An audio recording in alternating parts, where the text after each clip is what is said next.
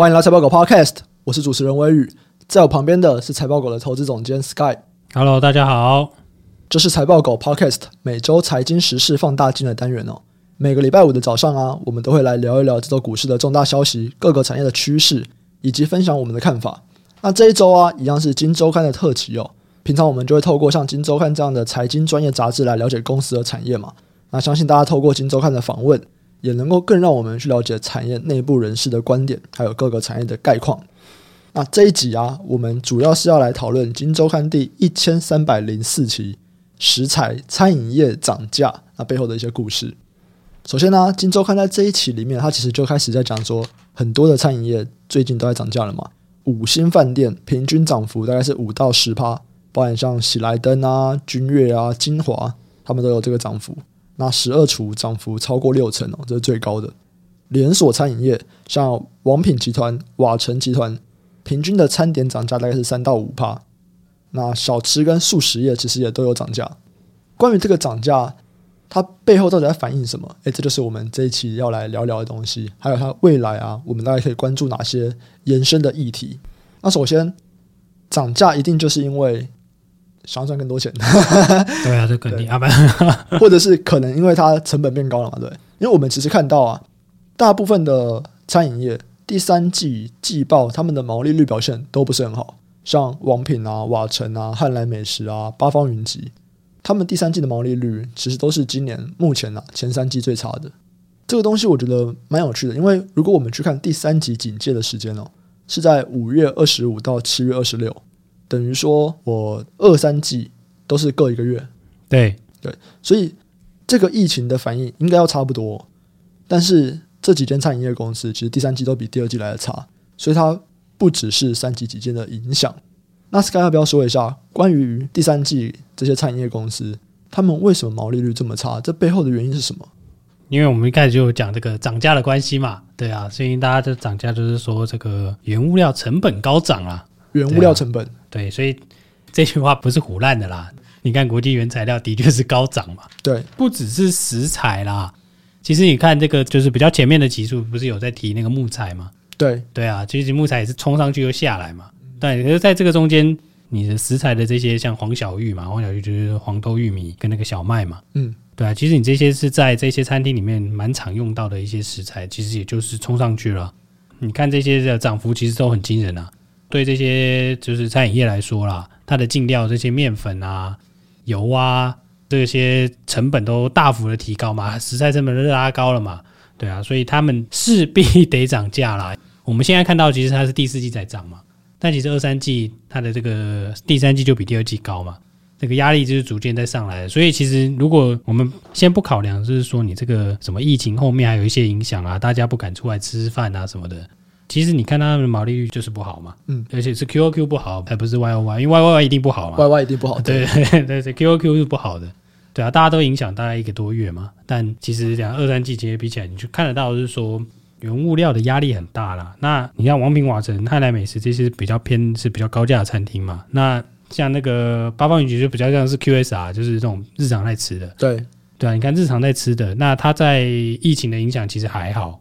Maybe 五 percent 到七 percent 嘛，就是大家来客用餐的啦，嗯，对啊，可是你看它毛利还是掉，对，所以其实你可以看到，就是说像这种大家平常每天在吃的东西，你在量影响没有太大的状况之下，毛利会掉下来，一定就是因为原物料的关系嘛，高几率啦，嗯，对啊，所以其实这样的影响真的是大了，所以到第四季大家都受不了了，所以就会看到各式各样的新闻，在这个最近就是大家都说，哎，我们不约而同的需要涨价了。这篇文章有说到了，他说联合国粮农组织他们就指出，全球的食品价格啊，在过去十五个月涨了四十趴，也四十趴超多的。那包含你前面讲的这个黄小玉，这些东西都是创十年以来的新高。那其实不管我们在讲玉米啊，或者在讲什么黄豆，它其实也都是一些饲料的原料，是，所以其实这个饲料也都会涨。所以你不会说，哎。啊，玉米涨价啊！我吃牛肉啊，没有，那个都是饲料啊。哎，何不食肉糜？对啊，不然吃一点肉好了。黄小玉，我不要吃这个了，我都吃牛排，好吧？对，不如来吃点牛肉，你觉得怎么样？对，这些动物饲料的价格，当然也也都是涨了三到五趴了。所以现在真的是这个食品的原料成本就涨了不少。然后黄豆、小麦、玉米算是最上面的食材了啦。或者是我们讲一些饲料。那你要买这些食材，其实通常啦，也都还是要交通成本嘛。对，是的。那交通成本目前也是居高不下。当然，大家讲的一些海运的状况，你说薯条吗？对，当然就是薯条，的状况，那薯条不只是海运的问题。对对，薯条是加拿大那边嘛？那加拿大那边他们现在又有干旱导致那个生产供给减少，大雨嘞却导致交通路线阻断，所以就是又干旱又大雨，那就导致了说，不管我们在看芥末或者是我们的马铃薯，其实加拿大目前的出口都遇到了一点问题，就我买不到薯条，对，就大家没薯条吃了，开始最好吃就是薯条了。哎、欸，这个减肥人就会觉得哦，没有，它都不是薯条，觉得薯条难吃，嗯。不懂欣赏，真的是不懂欣赏。底下居然还有人留言，我这集最认同的就是薯条很难吃这句话。哎，不懂，大家真的不懂。这个是在原料成本的部分啊，就是我们的食品成本本身涨价了，交通成本，哎，这个东西也涨了不少。再来，另外一个成本上升，就是这个人工成本的上升哦。不管我们在讲基本工资上调，或者是这篇文章里面指出的另外一点，就是大家会比较不想要去餐饮业打工，因为。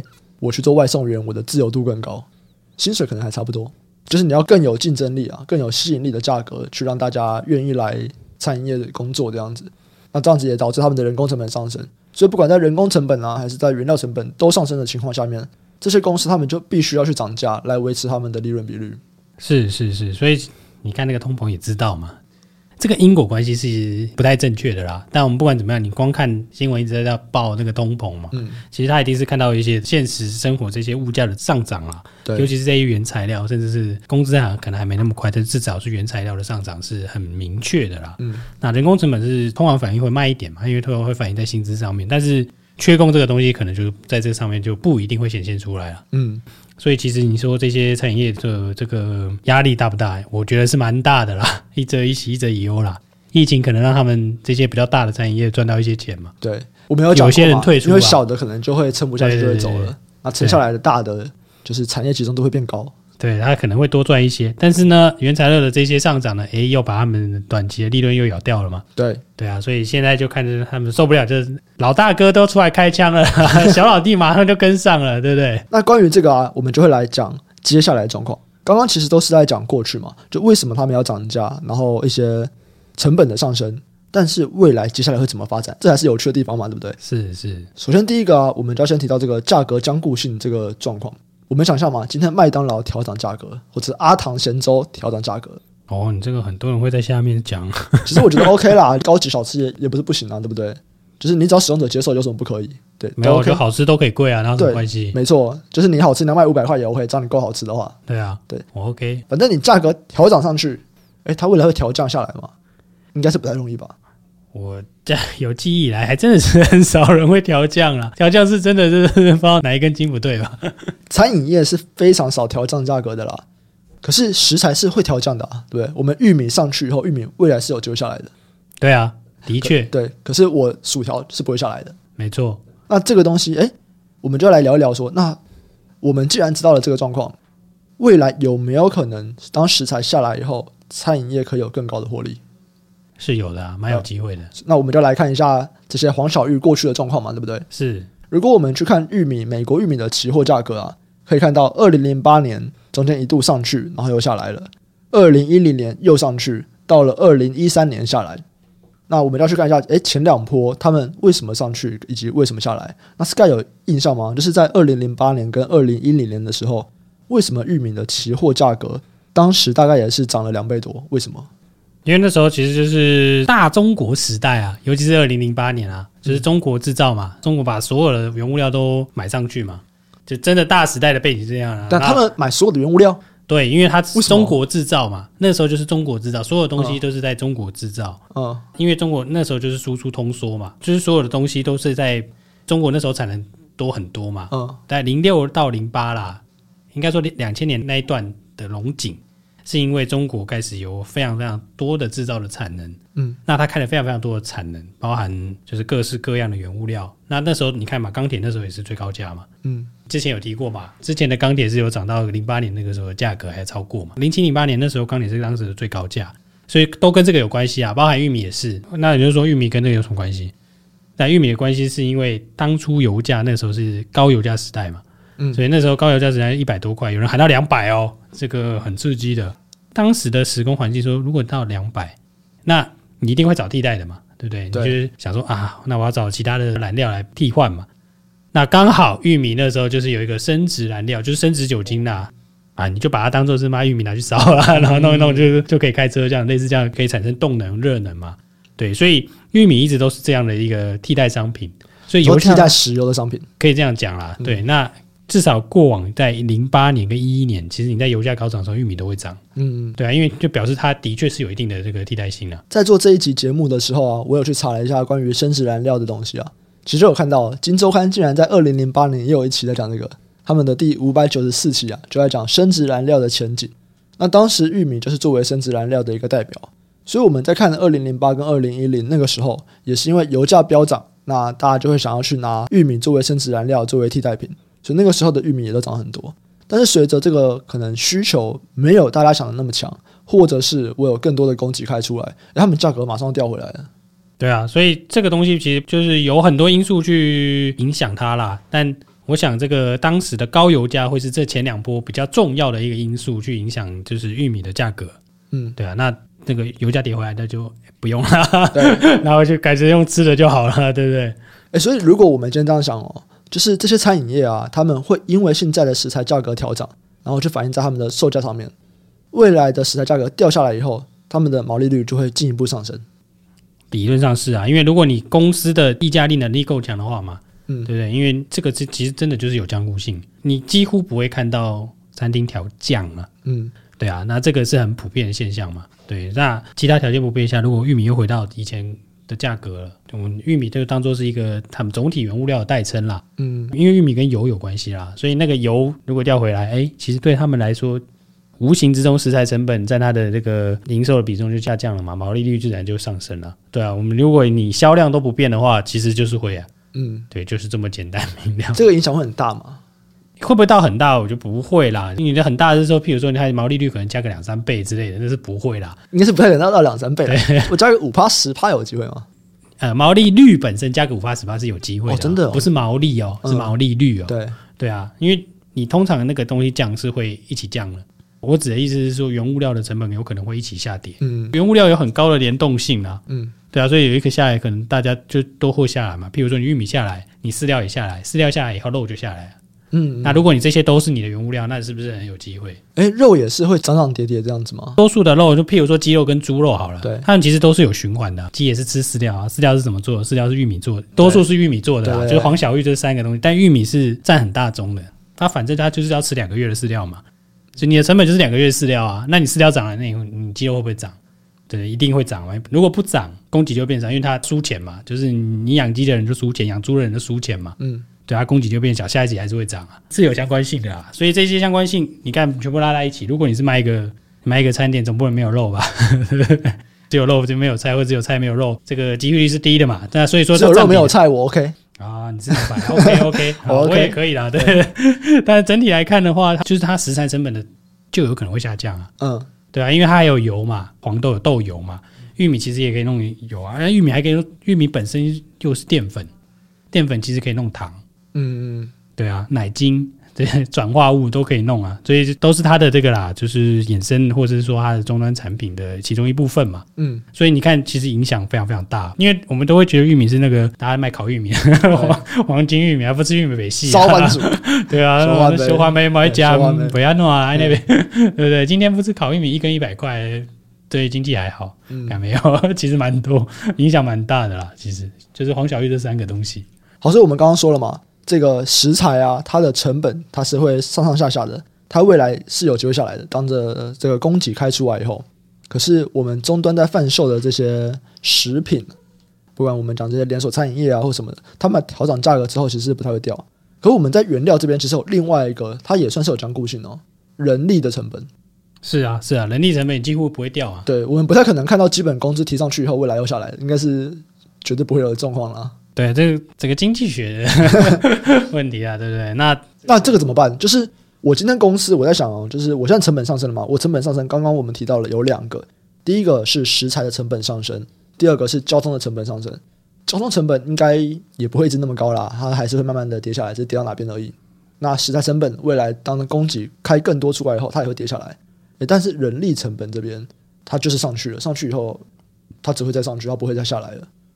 那这边公司有看到什么样的状况，说针对这件事情去做应应吗？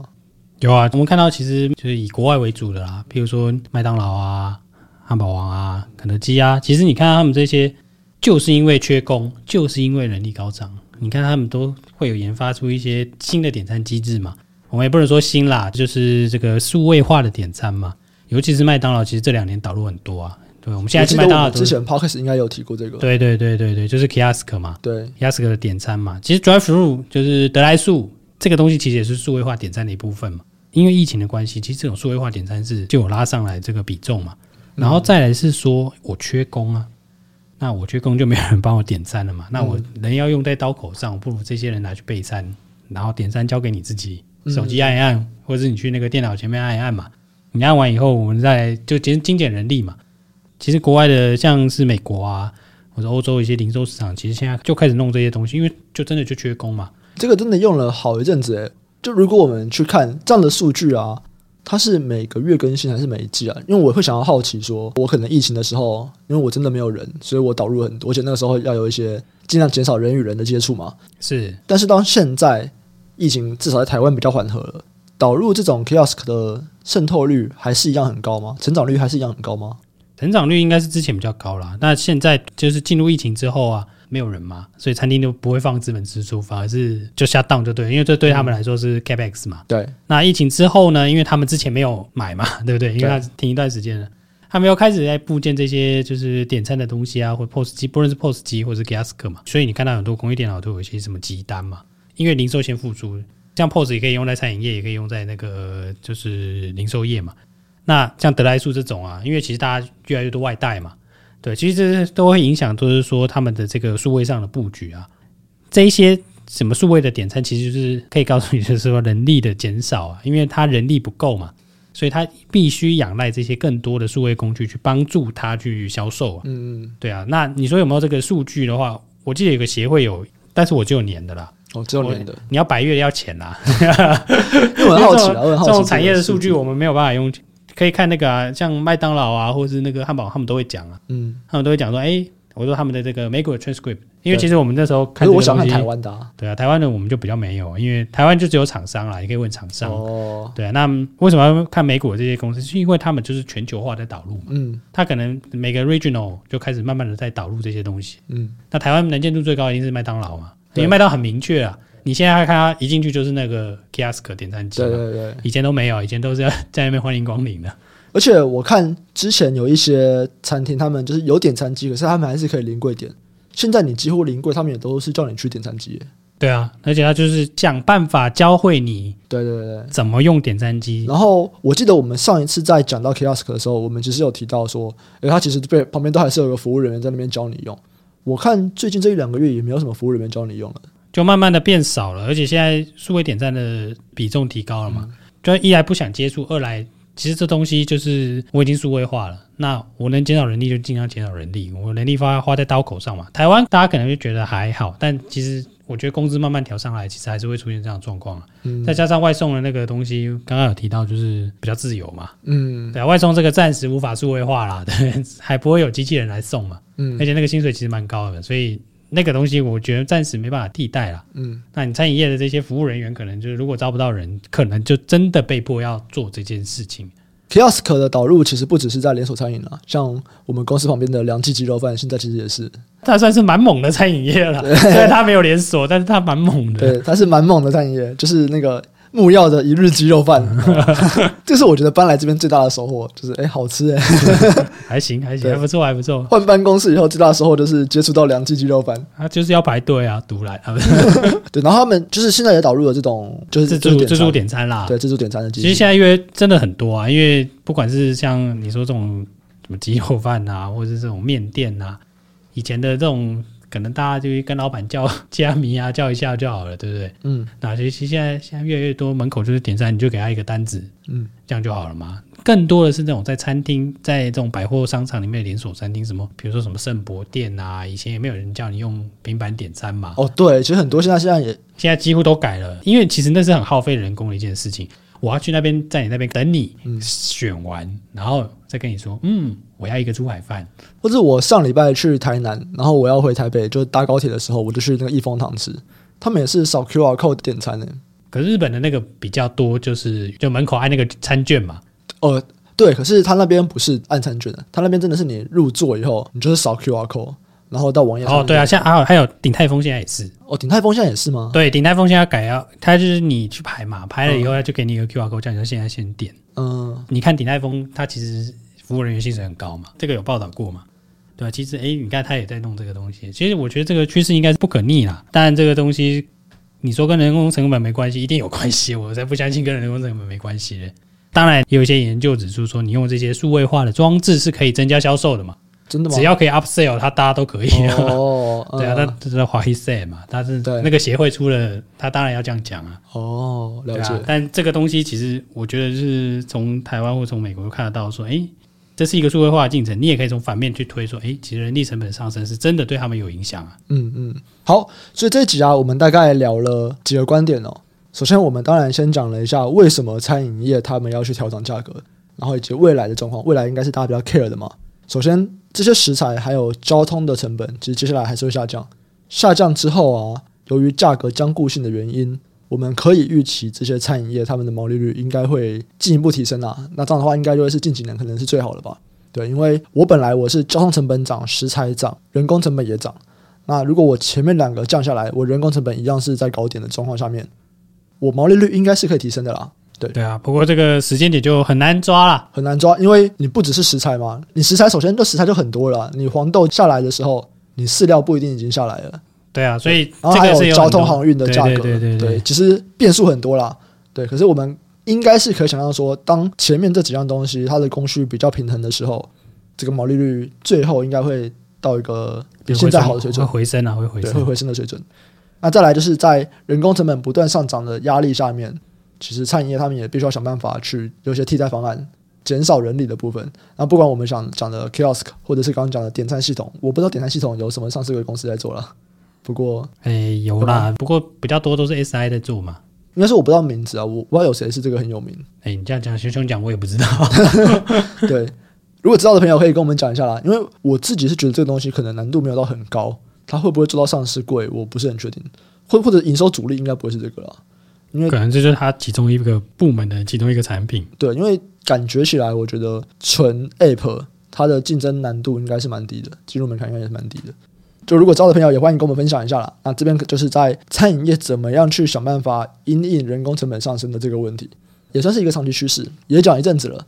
然后这次的疫情算是推波助澜了一下。对，然后包含像现在人工成本调涨啊，然后食材调涨，都是在推升餐饮业想办法要去降低成本的。一个催化剂。对，那以上啊，就是我们这集跟金周刊合作的内容啊。如果对这些产业或公司内部人访谈有兴趣的啊，都可以去订阅金周刊。那我们会在 Podcast 说明栏位上面放上订阅的优惠链接？喜欢听众朋友啊，记得按下订阅，并且分享给你的亲朋好友。